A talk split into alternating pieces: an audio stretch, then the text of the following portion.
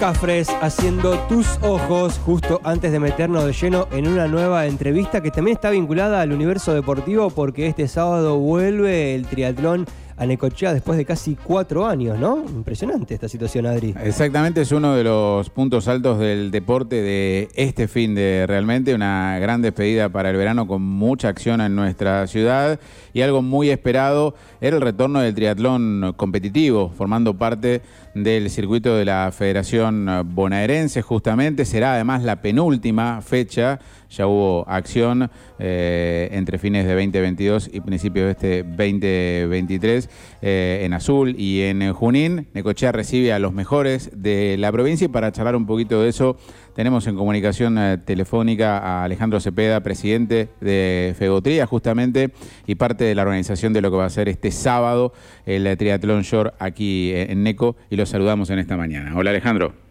Hola, buen día Adrián, ¿cómo estás? ¿Cómo están? Bueno, muy bien, nosotros muy expectantes y lo vamos a ver desde, desde la orilla o desde el costadito de la ruta, imaginamos ustedes, ¿no? A la hora de eh, armar la, logística y, bueno, y por supuesto, eh, en tu caso, como alguien de NECO, poder volver a tener una, una fecha de este nivel aquí en, en la ciudad. ¿Cómo vienen los preparativos?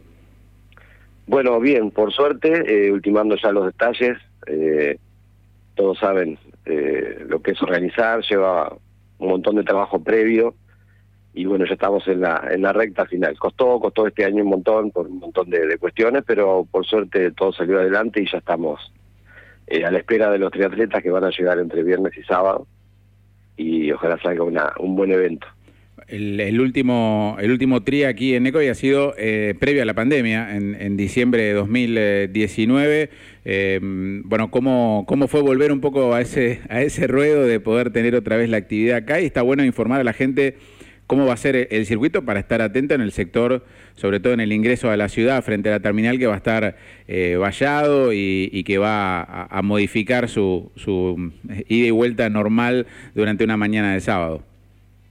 Sí, sí, bueno, eh, la organización, vos sabés que esto ya hace 23 años que lo venimos haciendo, más o menos lo tenemos este, aceitadito, pero siempre hay cosas nuevas, eh, eh, tiene una demanda de, logística y que, bueno, se trabaja mucho en eso.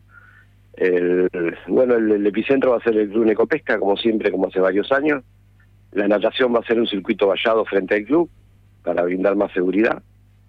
Después la parte de ciclismo va a ser por Avenida Jesús Cardiel hasta la rotonda de la caminera, va a ser un recorrido de tres vueltas.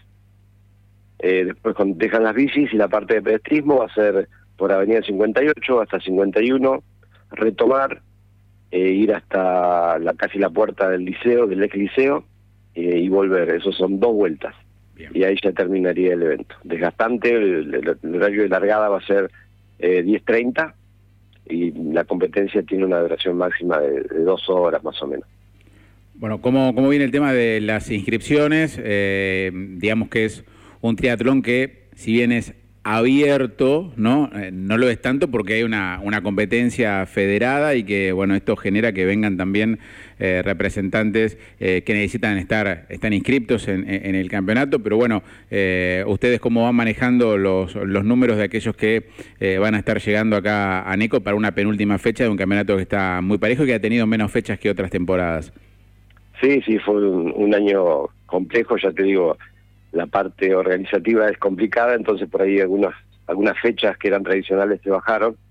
Eh, pero venimos muy bien, eh, sí, como decís vos, tenemos eh, un campeonato de federados donde se pone mucho hincapié, vienen los fiscales, viene gente de, afuera para corroborar de que todo esté bien y además es una competencia para libres. Nosotros en este año, para, por razones organizativas, hicimos un cupo de 150 triatletas y, ya estamos casi al borde de, completarlo. Estamos esperando los últimos las últimas inscripciones ahora de última hora, pero estamos ahí ya casi para completar el cupo, así que por suerte muy bien. Eh, ¿Por qué la, decisión de correrlo un sábado? Si bien hubo muchas cuestiones por, por, por las fechas, eh, digo, a veces habitualmente para ese lugar de, la ciudad quizás puede ser más tranquilo un domingo. Eh, ¿Le han buscado la vuelta como para que pueda ser más cómodo para ustedes? No, no, eso fue parte de las complicaciones. Necochea por lo general tiene la la segunda fecha del campeonato provincial que es en diciembre. Claro.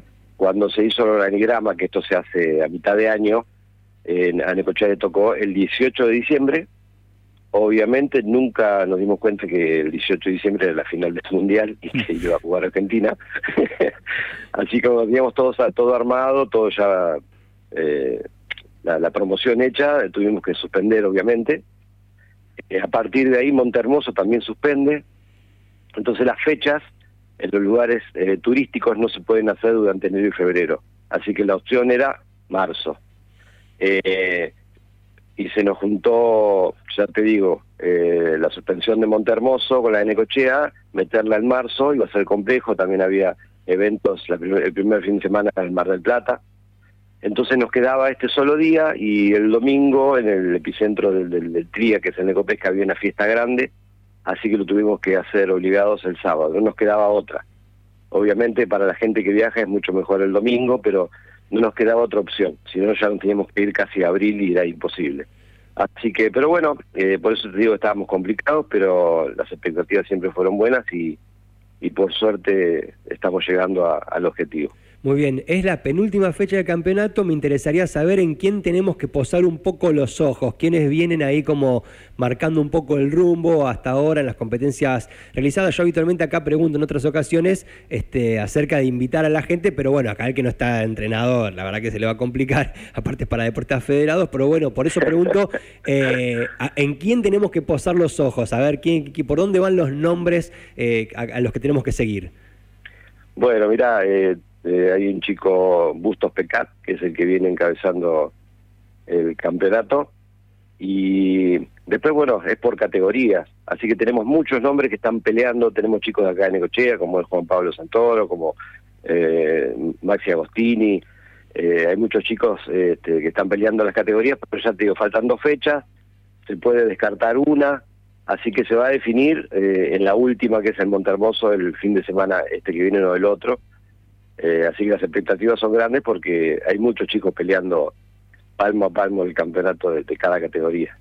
Bueno, bueno Alejandro, ojalá eh, salga como lo vienen planeando eh, de manera exitosa, eh, que se disfrute además de, lo climático y del espectáculo de, tanta gente visitándonos en un gran nivel. Es muy vistoso poder seguir el, el TRIA y bueno, por supuesto desde acá las ganas de poder difundir todo lo que, lo que trabajan desde aquí, desde, desde NECO, la organización, como decías vos, desde hace tantos años eh, dándole lugar al triatlón y por supuesto en tu caso también a la, a la federación eh, con lo que mueve en distintos lugares de la provincia. Muchas gracias. No, por favor, déjame agradecer a, para que todo esto este, se pueda hacer a, a la familia, como siempre, a los amigos eh, que colaboran desinteresadamente para que el evento siga su curso y bueno, a ustedes por estar siempre preocupándose y, cubriendo este tipo de eventos que le hacen también a la ciudad. Pasaba por el aire de Estación K2 Alejandro Cepeda, presidente de la Federación Bonaerense, eh, parte de la organización desde aquí, desde, desde NECO.